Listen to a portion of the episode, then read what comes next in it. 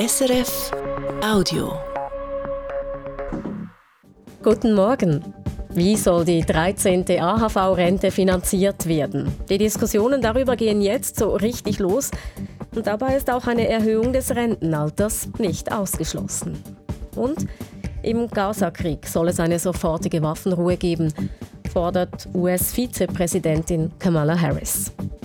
Mit mir im Studio ist Livia Schmidt aus der Nachrichtenredaktion und sie hat einen ersten Blick aufs Wetter. Guten Morgen. Im Norden ist es heute oft grau und stellenweise gibt es Nieselregen, sonst ist es freundlicher.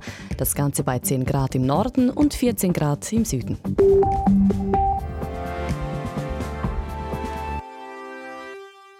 Die großen Worte haben nicht gefehlt am Abstimmungssonntag. Von einer Sensation, einem historischen Machtwort, ja gar einer Zeitenwende war die Rede nach dem Jahr zur 13. AHV-Rente. Es ist die erste Volksinitiative zum Ausbau der AHV, die in der Schweiz Erfolg hatte. Wie haben die Gewerkschaften und die linken Parteien dieses Jahr zustande gebracht und was bedeutet es für die zukünftige Sozialpolitik der Schweiz? Matthias Baumer ist diesen Fragen nachgegangen. Diese Initiative für eine 13. AHV-Rente sei genial konstruiert gewesen, sagt Michelle Beyeler. Sie ist Politologin an der Universität Zürich und ihr Forschungsgebiet ist Sozialpolitik. Und diese geniale Konstruktion habe geholfen, dass die Initiative erfolgreich war, weil bei gewissen Initiativen kann man einfach verhindern, dass die so umgesetzt werden wie gedacht. Hier ist es relativ schwierig. Weil so eindeutig sei, was umgesetzt werden müsse.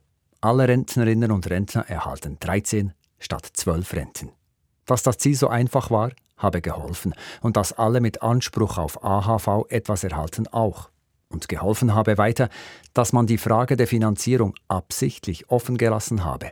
Diese Form einer Initiative habe es in sich. Und vielleicht finden wir dann in Zukunft mehr solche Typen von Initiativen.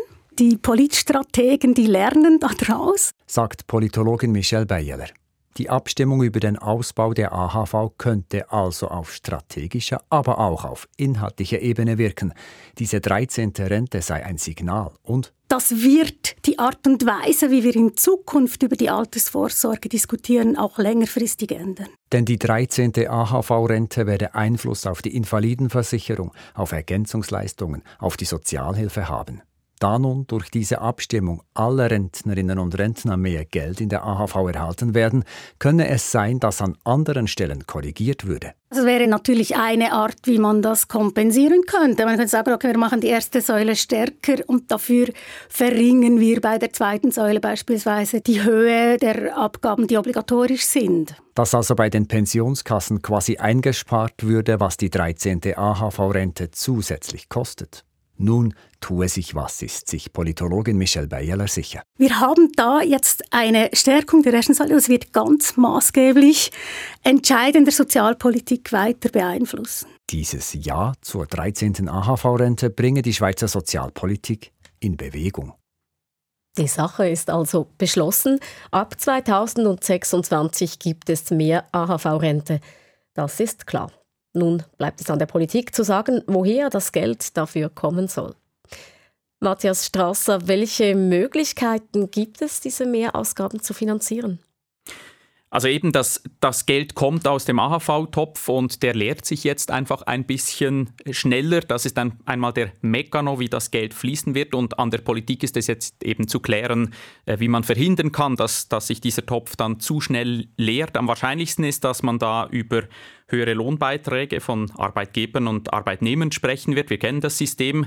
Das wäre sicher die stärkste Umverteilung von jung zu alt. Auch höhere Mehrwertsteuern wären eine Möglichkeit. Das würde dann Haushalte mit knappem Budget überdurchschnittlich äh, würden das mittragen. Und dann gibt es eben auch noch weitere Hebel, die jetzt in der Diskussion sind oder wieder in die Diskussion kommen. Ein höherer Bundesbeitrag an die AHV, also letztlich Steuergelder, das ist ein Vorschlag. Äh, allerdings hat der Bund heute schon Mühe, ein ausgeglichenes Budget zu präsentieren. Und dann gibt es auch noch Ideen für ganz neue Steuern auf Erbschaften, etwa Dividenden, eine Finanztransaktionssteuer. Also es sind viele Ideen da. Äh, jetzt wird diskutiert, welche davon und in welchem Ausmaß umgesetzt werden. Und welche dieser Ideen ist in Ihren Augen realistisch?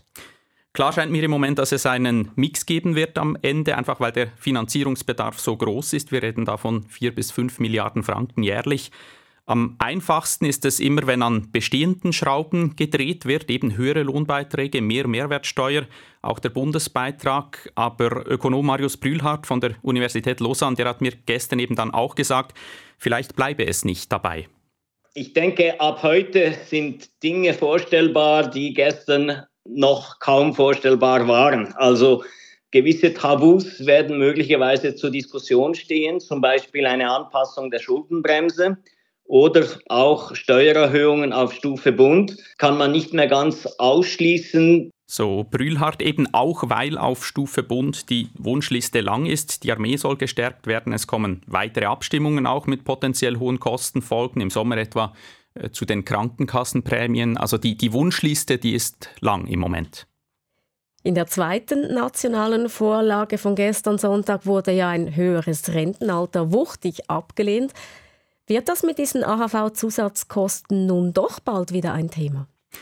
Also das Nein zur Renteninitiative, das war ja sehr deutlich. Drei von vier Stimmenden haben ein höheres Rentenalter abgelehnt. In keiner Gemeinde der Schweiz war das mehrheitsfähig. Insofern ist das politisch natürlich schwierig. Aus der Linken heißt es jetzt auch, äh, das könne kein Thema sein im Moment. Ich gehe davon aus, dass man bei der nächsten AHV-Reform über das Rentenalter dann doch wieder reden wird, einfach weil die demografische Entwicklung klar ist und der Finanzierungsbedarf eben groß. Aber da wird es sicher viel Überzeugungsarbeit dann brauchen, gerade von bürgerlicher Seite. Was sicher vom Tisch ist für die kommenden Jahre, das ist dieser Automatismus, den die Initiative auch noch vorgesehen hat, dass also das Rentenalter zusammen mit der Lebenserwartung äh, quasi automatisch steigt. Äh, das Rentenalter, das soll ein politischer Entscheid sein und auch bleiben. Das ist die Botschaft zur zweiten Initiative, das Ergebnis von gestern. Die Einschätzung von Inlandredaktor Matthias Strasser. Die historische AHV-Abstimmung, sie ist gleich im Anschluss an diese Sendung auch noch Thema bei SRF 1. Die Kollegen analysieren das Ergebnis mit den Chefredaktorinnen von vier Schweizer Medienhäusern.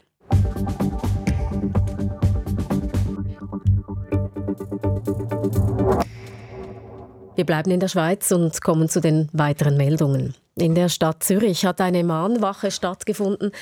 Dies nachdem am Samstag ein jüdisch-orthodoxer Mann angegriffen worden ist, Livia Schmidt. Ja, es war eine Mahnwache gegen Antisemitismus. Einer Schätzung zufolge nahmen einige hundert Personen daran teil, wie die Nachrichtenagentur Kisten SDA berichtet.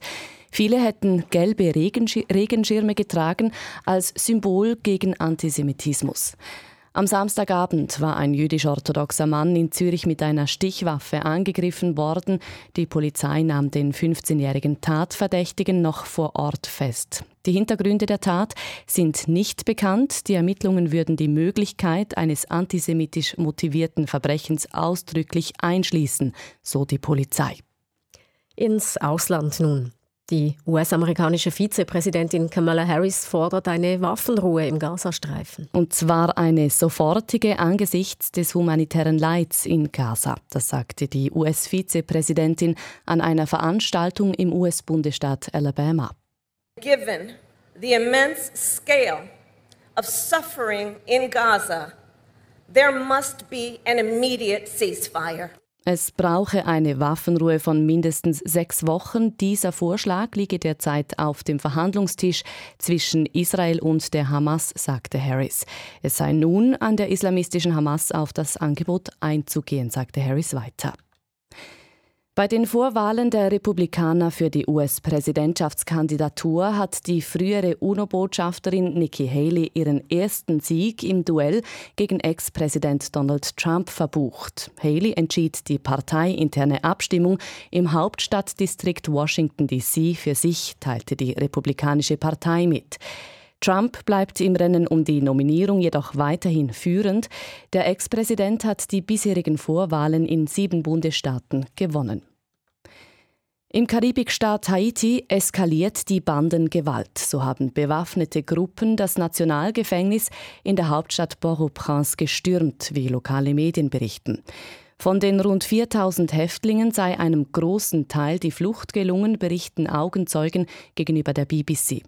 In dem überfüllten Gefängnis waren offenbar auch Verdächtige, die im Zusammenhang mit der Ermordung von Präsident Jovenel Moïse vor drei Jahren inhaftiert worden waren. Die haitianische Regierung hat den Ausnahmezustand verhängt. Es gilt eine nächtliche Ausgangssperre.